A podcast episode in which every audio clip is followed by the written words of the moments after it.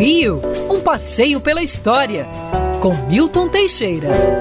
Amigo ouvinte, dia 24 de maio de 1866, o Brasil realizava sua maior batalha da Guerra do Paraguai, a Batalha do Tuiuti. Dela participaram 20 mil brasileiros, 1.800 argentinos, 800 uruguaios e 20 mil paraguaios. Apesar de uma confusão inicial, Osório tomou a dianteira e nós conseguimos vencer essa batalha, tendo o exército paraguaio sido totalmente destroçado. Conseguimos uma grande vitória que ficou nos anais da história e hoje está eternizada num belo bronze na Praça 15 de Novembro. O Marechal Manuel Luiz Osório, Marquês de Herval, teve seu nome elevado ao nível dos heróis nacionais e isso acabou com as pretensões do Paraguai de se estabelecer como superpotência na América do Sul. Em homenagem a esta data, no dia 24 de maio de 1870,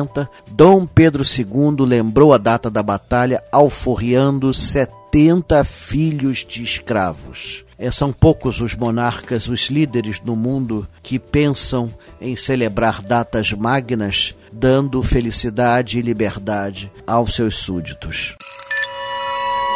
Quer ouvir essa coluna novamente? É só procurar nas plataformas de streaming de áudio. Conheça mais dos podcasts da Band News FM Rio.